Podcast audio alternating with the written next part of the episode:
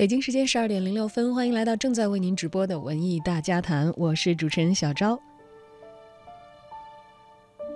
熟悉《百家讲坛》这档电视节目的人，应该会对易中天有着非常深刻的印象啊。他好像也已经淡出大家的视野有一段时间了。而最近呢，他以一个全新的身份亮相，那就是话剧的编剧。他所编写的首部话剧《模范监狱》，确定于九月八号到二十四号在北京的海淀剧院正式演出，由青年导演韩青、杨佳音联合执导，吕冰出品。杨佳音在这个剧中呢，也扮演了一个角色。此外，演员还有张汉生、何静、罗曦、李征等。该话剧讲述了一个关于人性和天良的故事。前不久，文艺之声的记者在这部话剧的发布会上，还看到了易中天亲自表演剧中的片段。再说，评上模范监狱，也是全市人民的无上荣光啊！所以消息一经传出啊，本市士绅是深明大义，纷纷自愿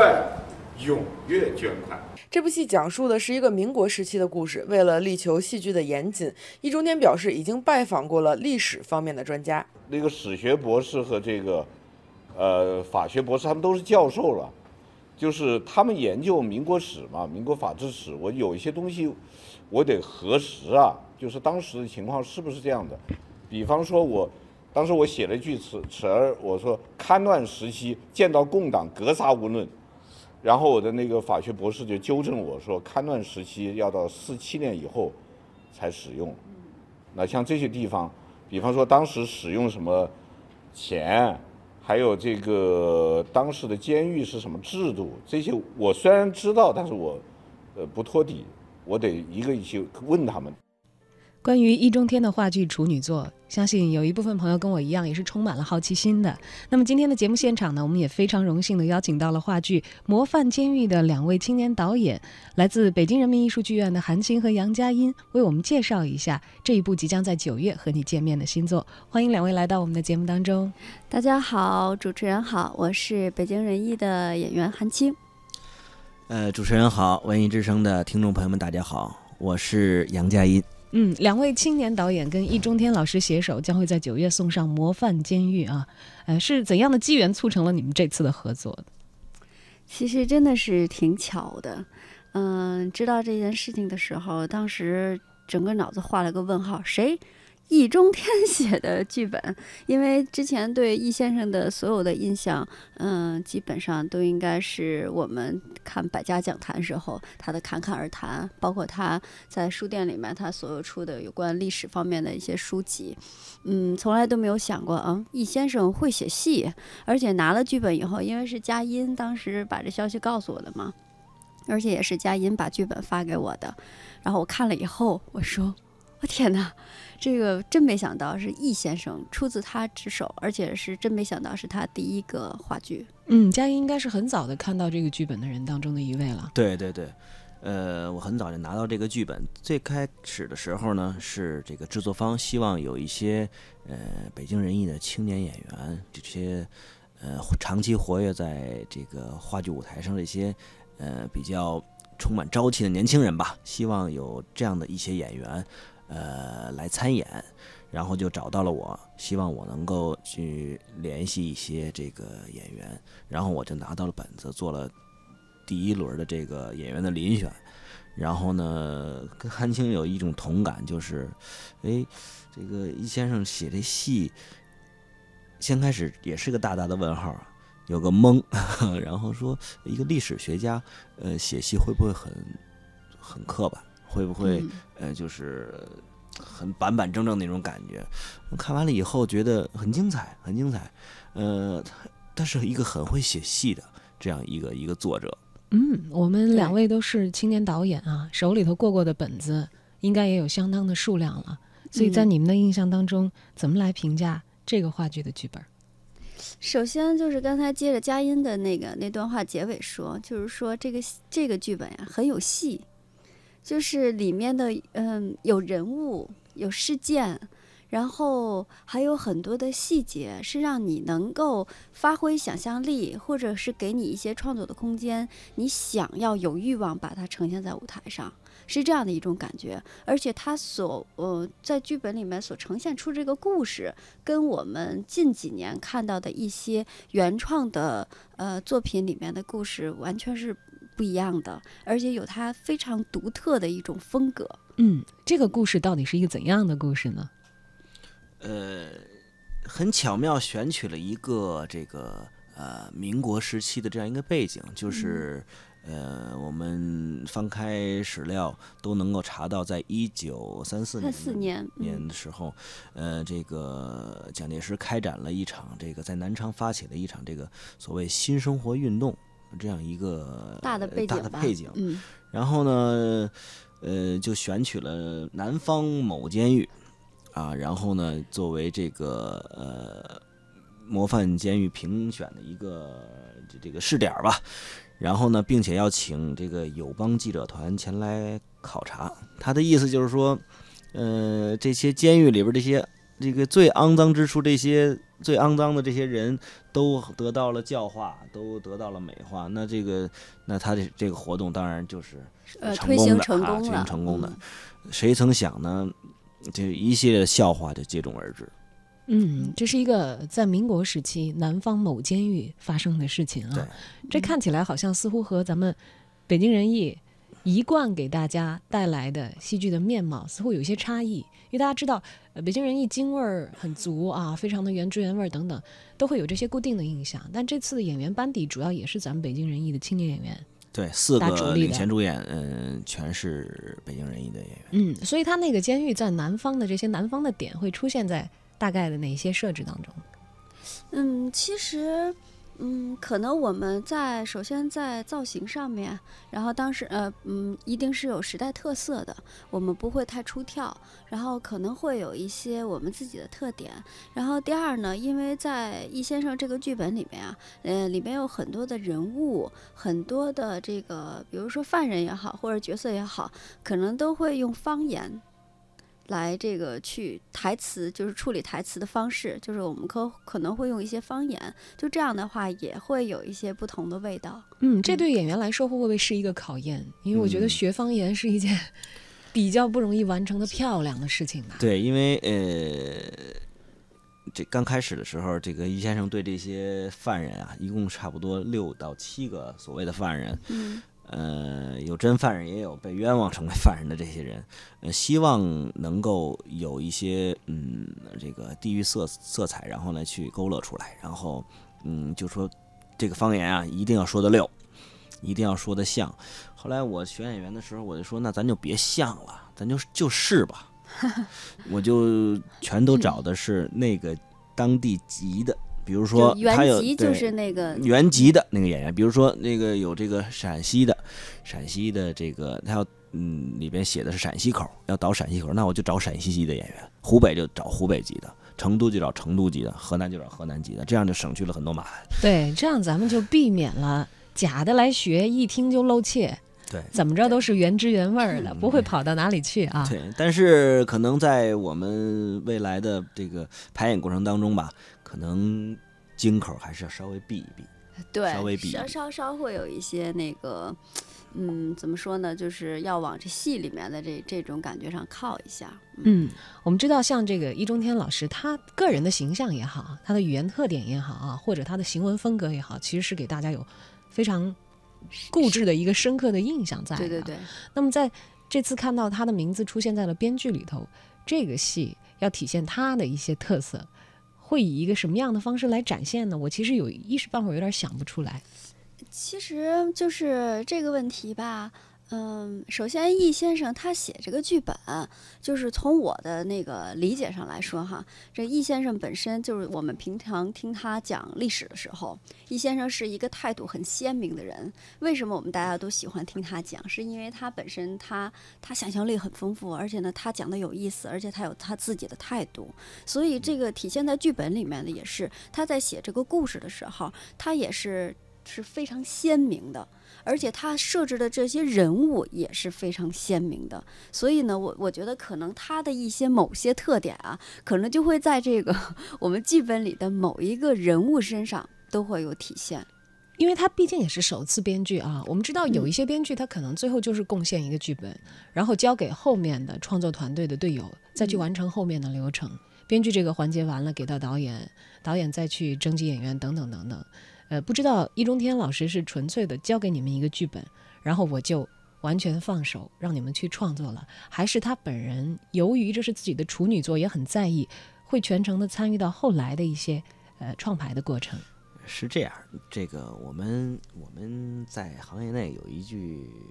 这个很通俗的话，叫呃编说就是写戏和演戏其实是殊途同归。啊、有人说这个呃会写戏的写人物，不会写戏的写戏。嗯、表演也一样，说会演戏的是演人，不会演戏的是演戏。啊，就是这个那个高阶和低阶层面，它就出来了。呃，易先生呢，这个首先他是一个非常有戏的人，哎，这这大家都知道，全国人民都很熟悉啊。他自己本身就是一个非常具有这种呃幽默感，然后呢，呃，这个表达能力，包括这种语言的天分就非常的强，包括他的每一个每一种方言，他自己都可以说上来。也就是说，我们经常就是戏谑的称易先生是演着把这戏写出来的。对，就是所有的人物，他都自己或者是在脑子里，或者是在自己在自己关在屋里自己比划比划或者怎么样。我们在发布会的时候也看到了他，他这个自己亲身也献了一段艺。嗯，他演的是哪个角色？他演的是嗯嗯里边很重要的一一个角角色看守长，嗯典狱长，典狱长，他演的是他，哦，对对，典狱长，对对对是典狱长对对对他演的典狱长，那段戏是出自典狱长和谁？出自典狱长和特派特派员嘉甲，嗯，佳音演的特嗯派员甲，它里边有三个呃特派员，就是一般情况下写戏都是你像从我们讲钦差大臣啊，或者是这些呃比较经典的戏，都是这这这种进来闯入者的这种这种呃人设，都是一个，他连续派了三个，他的这个。这个呃，思维这个起源在哪儿？在就是他这《三体》嘛。他说一颗行星自己转，两颗行星互相转，三个行就乱。那么你你设三个人设，那就会出现一堆结果。就是很多的选择，然嗯后最后很多的结果，就是眼花缭乱，对，就是可以自己。连连看，对对对，这样听起来好像这是个挺复杂的戏啊。有悬念，有悬念。而且是可以引，就是带领观众来，就是抛出问题，然后观众有思考，而且还可以讨论答案的。就带点推理的这样的一种观到底谁看的感觉吗？是真的呀？哎，不是，他好像是真的，不是，好像都不是真的，好像又都是真的。反正他有 N 种可能。而且在整个的情节的这个推动过程当中吧，总是有让人出乎意料的地方。就可能前面我们的顺着逻辑，你你往下走的时候，哦，你想要应该是走到我想象的这个结果了，但是画风一转又变了。对他这个从戏戏戏剧情节的推进，最高级的是从这个情节推进，把人物的人性的几个多层面、多棱角的全部给勾勒出来了。对，这个是他比较高级的一个一个手法。嗯，佳音自己也是特派员甲的一个演员，要演一个民国时期的人物，而且是特派员的甲。你为什么安排自己演这个角色？还是是韩青安排的你演这个角色？这是征得韩导同意之后，认为我比较适合。对是合适，真的是合适，而且那个角色很重要，也是一个，就是我觉得是因为他是一个闯入者，这个监狱是封闭的，他是第一个，这他应该也算是唯一一个，除了说最后一个哈。对 嗨，说了这么多一个，其实他应该是是一个闯入者，是他把这个整个秩序秩序打打乱乱的，嗯，嗯，也就是说，其实有很多关键的转折点，是在他出现的那一刻是的，开始嗯推动着整个的情势在往前发展。对对不过我们知道，呃，一个戏啊，有一个导演，呃，就会体现一个导演的风格。那么有两个导演，不但要体现各自的风格，还要体现这两位导演最后达成的妥协以什么风格为准啊？所以你们是怎么分工的？其实，嗯，因为现在我们还都在，我跟佳音也是第一次以这样的方式来合作。我们俩之前总是说，哎，什么时候合作一下，合作一下，但是没想到一合作就合作了把大的，然后又是这又可以联合导演，然后佳音又可以在这里边演。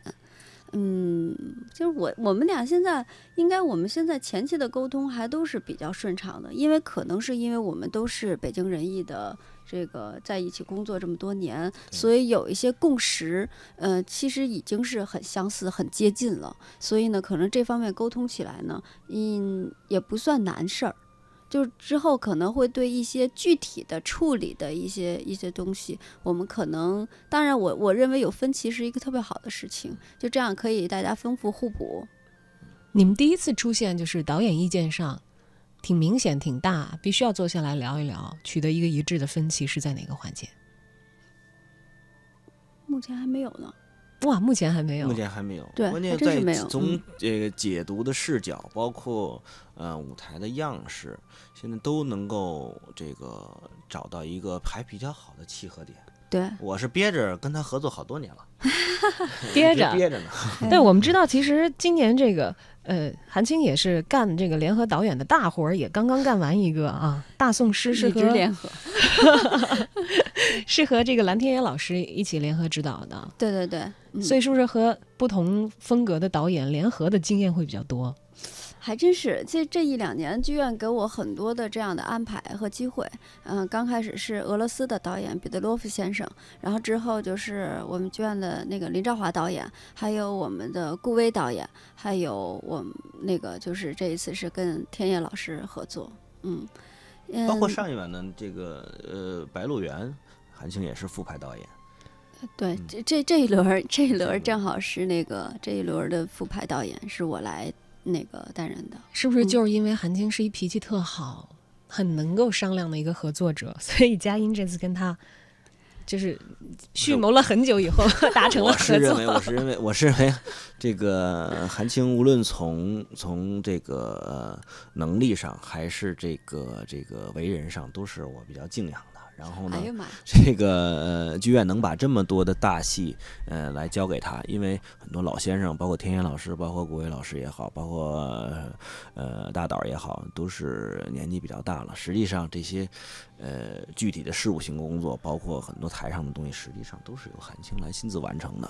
啊。然后这个能够把这么多的戏交给他，那。就不用再聊什么其他的原因了，肯定是能力至上，肯定是能力至上。因因为我觉得可能还是因为这个年轻吧，就是就是，虽然岁数比佳音老师大了点点，就是还是因为年轻，可以就是呃。就是比较，而且对舞台呢，我是有一种嗯特别特别有热情，因为我特别喜欢舞台，所以呢，可能剧院也是看到这一点，然后这个我们的老艺术家们又需要这个有这样一个年轻的助手和帮手，所以我就义不容辞，就是我我真的是冲在前面，因为这个有什么事情我就亲身的去做，这样的对我今后我就积累一些经验也是有好处，而且在各个老师身上真的是每个人的特点不一样，学学到了很多，也是自己一个积累很好的学习机会。嗯，你看那么多人跟韩青联合指导都是老艺术家，我们相信总有一天佳音也会变成老艺术家，。对我就 现在是青年老艺术家，嗯，哎，话说回来，易中天老师其实自己那么带流量的一个人啊，嗯又那么有表演欲，在这个发布会上自己都演，怎么没想着给他安排一个角色呢？有这样的安排吗？太想了。真的是想给他留一个，对，我说哪个都行，嗯哪个 都行这么有。戏的人，对吧？对但是那个到底是哪个？我们想，其实刚开始的时候就是说最神秘的一个，对，最神秘一个神秘人物，就是船底的一个人一个人物，在这儿就先不剧透了。然后就是这么一个特别神秘的这么一个人物，然后让那个易先生来演，其实都说动他了。嗯，嗯，都说动了，他也非常嗯喜欢，也非常想，毕竟是像自己孩子一样这样一个作品，又是第一个。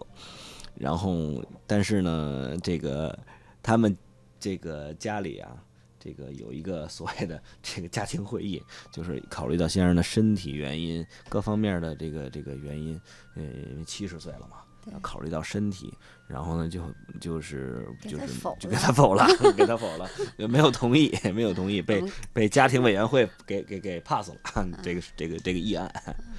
我们看看机缘，也许会有机会，也许会有机嗯会，也许会有机会。对，偶尔为之，可能那么一两次，老先生愿意哈，还是大家有机会在舞台上看到他亲自出演对，自己笔下的人物。关键的精彩，关键对真是精彩。其实也不是噱头，不是我们非得要搞这个东西，而是说真的是易先生他自己有本身在在这方面他是出众的，对，嗯，他是合适的。什么时候我们能够看到《模范监狱》呢？九月嗯八号还有的等呢。啊，对，对其实但是说起来时间也也会很快，因为之后我们我们的工作起来也还是有很大量的这个准备工作要去做，因为我们马上就要进入最这个繁重的这个排练期了，嗯，马上七月七月底我，们就要开始因为。现在各各项的其他的舞美啊、服装啊、造型，我们都在都已经开始启开动了，动了嗯。都都都在逐步的完善，节奏是非常紧凑的啊。对，嗯。因为一个戏的它的这个生产，嗯，需要很多方面的方方面面工种的这样来配合，所以说有些东西是兵马未动，粮草肯定先行的，景啊，呃，美术方面啊，包括这些各种设计，都要先于我们去准备的。嗯，那么现在我们先把这个悬念留下啊。易中天老师的编剧处女作《模范监狱》，由我们北京人民艺术剧院的两位青年导演韩青和杨佳音共同指导，也是由我们一干青年演员来担纲出演。是的，九月份的时候，让北京的观众先睹为快。在歌声之后有枪声响起，血案之后有冤案发生。该来的会来，该走的会走，天地良心不能没有，这都是这部剧想要告诉你的。而究竟如何，